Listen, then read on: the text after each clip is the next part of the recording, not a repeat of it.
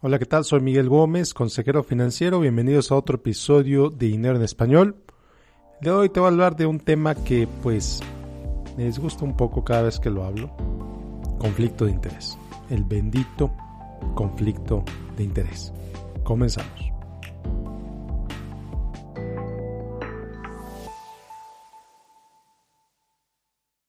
Bueno, pues antes de empezar, recordarte la invitación a mi curso de inversiones en www.finanzasfantásticas.com diagonal inversiones. Es el curso para la gente que cada mes le sobra dinero, que no sabe qué hacer con él.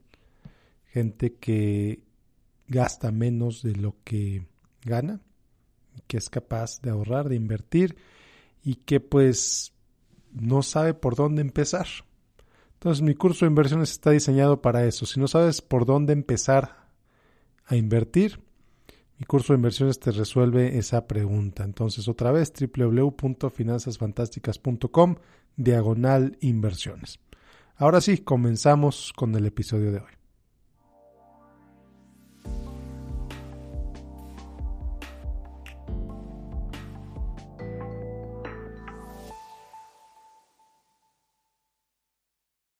Bueno, pues conflicto de intereses. Los conflictos de intereses son algo muy común. En algunas industrias, en algunas situaciones es algo ilegal. En algunas es algo inmoral. Y en algunas otras incluso es parte normal de la existencia. Hay ciertos negocios que no pueden existir si no fuera por los conflictos de interés. Entonces, vamos a empezar por definir qué es un conflicto de interés. ¿Qué es eso? ¿De qué hablo cuando digo conflicto de interés? Bueno, pues el conflicto de interés es cuando una persona tiene dos lealtades o lealtades hacia dos personas. Decían por ahí, eh, no es posible servir a dos jefes al mismo tiempo. El conflicto de intereses es prueba de que tienes dos, de que sirves a dos jefes. Entonces, por ejemplo, un ejemplo típico, vas a una agencia de, de automóviles, quieres comprar un auto nuevo, llegas a la agencia de Ford, el empleado de la agencia de Ford te va a decir que los automóviles Ford son los mejores. Te va a decir que esa camioneta, esa SUV que estás considerando, que la Explorer es la mejor, que la Expedition es la mejor. No, no, no, no consideres Toyota, este es mucho mejor. Digo, es natural. Vas a ir a la agencia de Toyota y el empleado de Toyota te va a decir lo mismo. La Highlander es la mejor. Es mejor que la Explorer. Ah, que quieres eh, algo más pequeño, tengo esta otra. Ah, quieres algo más grande, tengo esta otra. Y generalmente el vendedor de Toyota te va a vender un automóvil Toyota. Generalmente el vendedor de Nissan te va a vender un automóvil Nissan. Ok, hasta ahorita todo bien, todo normal. Es obvio que la gente de Toyota te va a vender pues un auto Toyota, para eso lo contrataron, ese es su trabajo. ¿Ok? Bueno, es un conflicto de interés, vender Toyota cuando trabajas para Toyota. ¿Cuál es otro conflicto de interés? Bueno, y aquí está clarísimo. En las agencias de auto en Estados Unidos es muy común la gran mayoría de los automóviles que se compran en agencias, el financiamiento se obtiene directamente en la agencia. La gente de finanzas, de la parte financiera de la agencia, se contrata con bancos, tiene diferentes contactos, diferentes contratos con múltiples bancos y supuestamente esta persona negocia para, para ti para que te den el mejor trato posible. Ok, maravilloso, los bancos compiten para obtener mi negocio fantástico. Lo que no te dicen o lo que muy poca gente sabe es que si por ejemplo vamos a decir que el banco te aprobó con una tasa de 3.5%, pues a la gente de finanzas, al financiero de la agencia, nada le cuesta ponerte que en realidad te aprobaron para 4%. Y esa diferencia, que puede ser miles de dólares, ¿A quién beneficia? Pues obviamente a esa persona y al banco.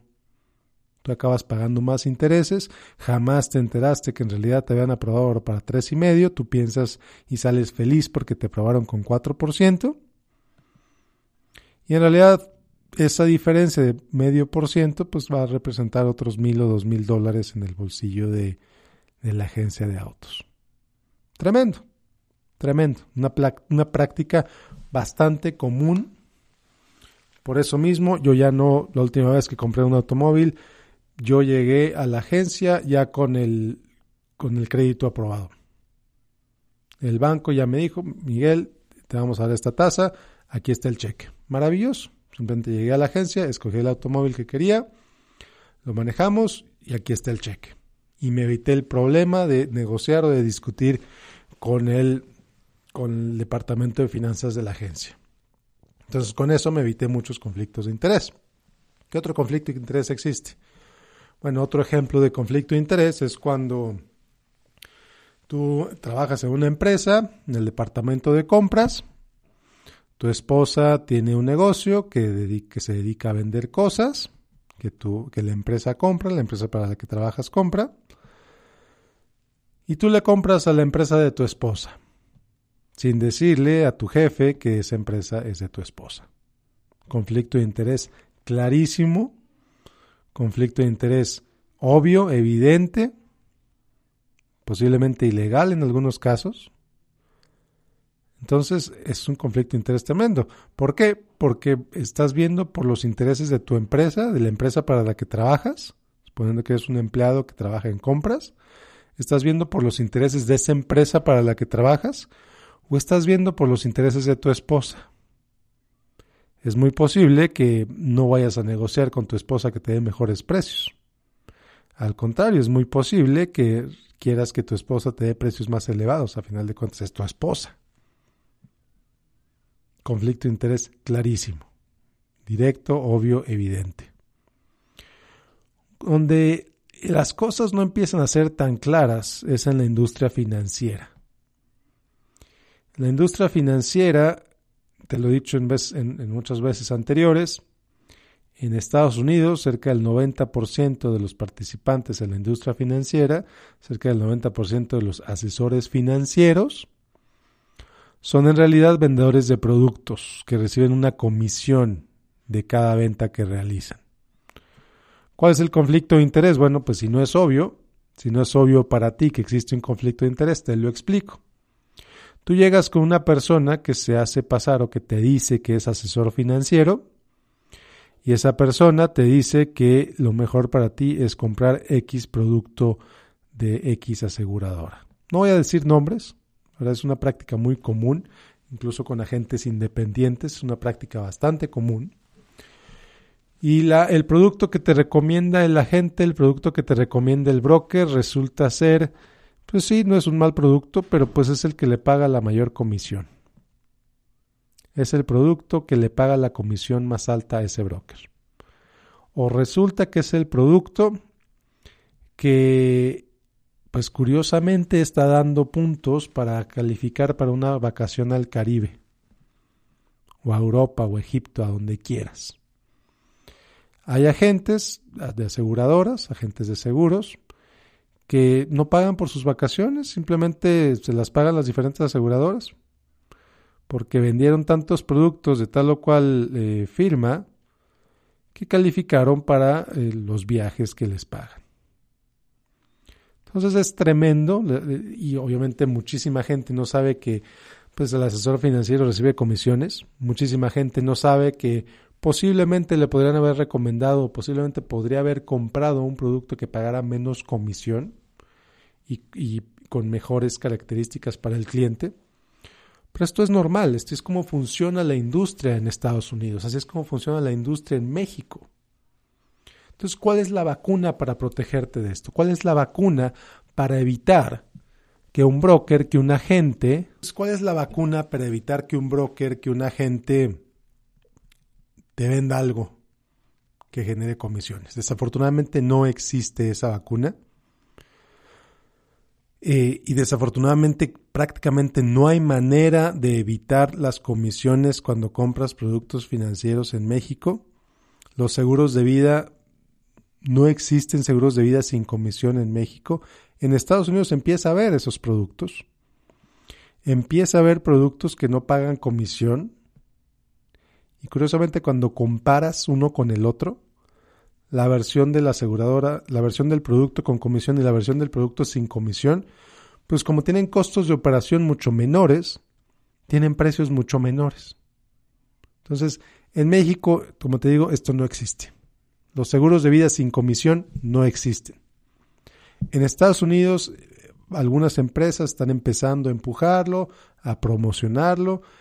Es muy poquitito lo que existe, pero existe en Estados Unidos. Entonces, no estoy diciendo que las comisiones sean malas. Quiero que tengas muy claro eso. No estoy diciendo que las comisiones sean malas. Lo que estoy diciendo es que es parte natural de la industria. ¿Cómo te puedes proteger? Digo, no puedes no pagar comisiones. Cuando compras un seguro de vida, cuando compras un, plan de pensión personal, como le llaman a los annuities en México, no puedes evitar las comisiones. Lo que sí puedes hacer es informarte perfectamente bien de cómo funciona ese producto. Asegurarte que lo entiendes, asegurarte que entiendes lo que te está diciendo el contrato. Y puedes comparar. Si te está eh, el broker te está ofreciendo el producto de una compañía, pídele que te enseñe un producto similar de una compañía diferente. Ve con otro broker, ve con otro agente. Compara diferentes productos, compara diferentes precios. La maravilla de, las leyes del sistema, del sistema financiero en México, del sistema financiero en Estados Unidos, es que obligan a las aseguradoras a ser explícitas en lo que el contrato ofrece muchas, muchísimas veces el contrato explica de manera más clara lo que en verdad es que el propio vendedor. ¿Por qué? Bueno, pues lo mismo. No sé si es ignorancia de parte del vendedor o no sé si es malicia de parte del vendedor, pero lo he visto muchísimas veces. Vendedores que dicen que el producto va a ser, no, este producto te garantiza 10% anual. Y cuando revisas el contrato, Resulta que el 10% anual es a través, te lo da una cuenta secundaria de la cual no puedes acceder directamente a menos que saques tu dinero por 20 años. Entonces, como te digo, no sé si es malicia, no sé si es ignorancia de los agentes, pero no te confíes en su palabra.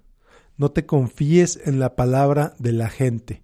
Confíate en las palabras que tiene el contrato porque el contrato fue revisado, el contrato fue aprobado por los reguladores eh, financieros de Estados Unidos, de México, del país donde te encuentres. El contrato como tal tiene que haber sido aprobado por los reguladores, estamos hablando de contratos de, con aseguradoras. Si estás hablando de un contrato de prestación de servicios con alguien que te maneje inversiones, como lo puedo ser yo, por ejemplo, yo te voy a decir con toda claridad, mira, esto es lo que voy a hacer para ti esto es lo que voy a hacer para ti cada año y esto es lo que te va a costar. Con pesos y centavos. Exactamente vas a saber cuánto te va a costar trabajar conmigo desde el principio de la relación. No hay sorpresas. Total claridad y total transparencia. Sí, yo gano dinero mientras más dinero administre para ti. Mientras más dinero administre para ti, mis fees van a ser más altos. Eso presenta un conflicto de interés, no lo voy a negar. Pero por otro lado, tengo yo el contrato con mis clientes y con los reguladores que les digo que yo voy a ver primero por los intereses de mis clientes que por los míos. Entonces, por ejemplo, yo he visto situaciones en las que al cliente le conviene más que pague su casa de golpe a que tenga el dinero invertido conmigo. Sí, si tuviera todo su dinero invertido conmigo, yo podría cobrar más fees, pero es mejor para el cliente que pague su hipoteca. Entonces le he dicho, y se lo he dicho más de una vez a más de un cliente, ¿sabes qué? Saca tu dinero de tu cuenta conmigo, paga tu hipoteca. Con total transparencia. ¿Por qué? Porque eso es lo que le beneficia al cliente. No estoy diciendo que en todos los casos convenga pagar la hipoteca, no estoy diciendo que en todos los casos eh, sea mejor que invertir, lo que estoy diciendo es que lo he hecho. Después de hacer los análisis pertinentes, después de ver los costos que tiene la hipoteca, después de ver la manera en que el cliente está invertido, se determina, ¿sabes qué? Te conviene más pagar esa hipoteca. El cliente liquida su inversión, paga su hipoteca.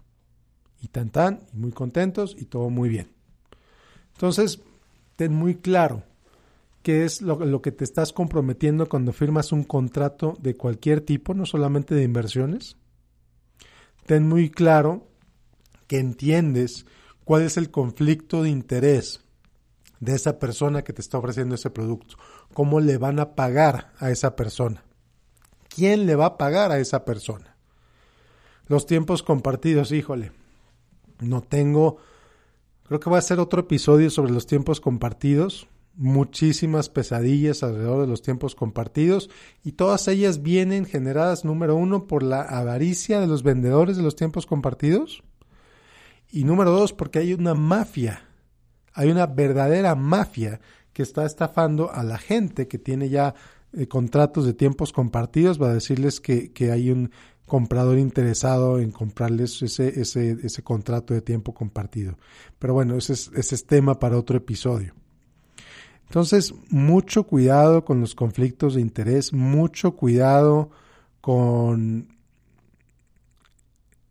con lo que se firma, con lo que, con, con que entiendes los negocios que estás haciendo. No, otra vez, no solamente con asesores financieros, no solamente con agentes de seguros. Entiende los posibles conflictos de interés cuando compres un carro, cuando compres una casa, cuando estés tratando con alguien que sepa más que tú sobre el tema. Digo, para eso contratas expertos, ¿no? Para eso contratas a los contadores, para eso contratas a los abogados, para eso contratas a los médicos.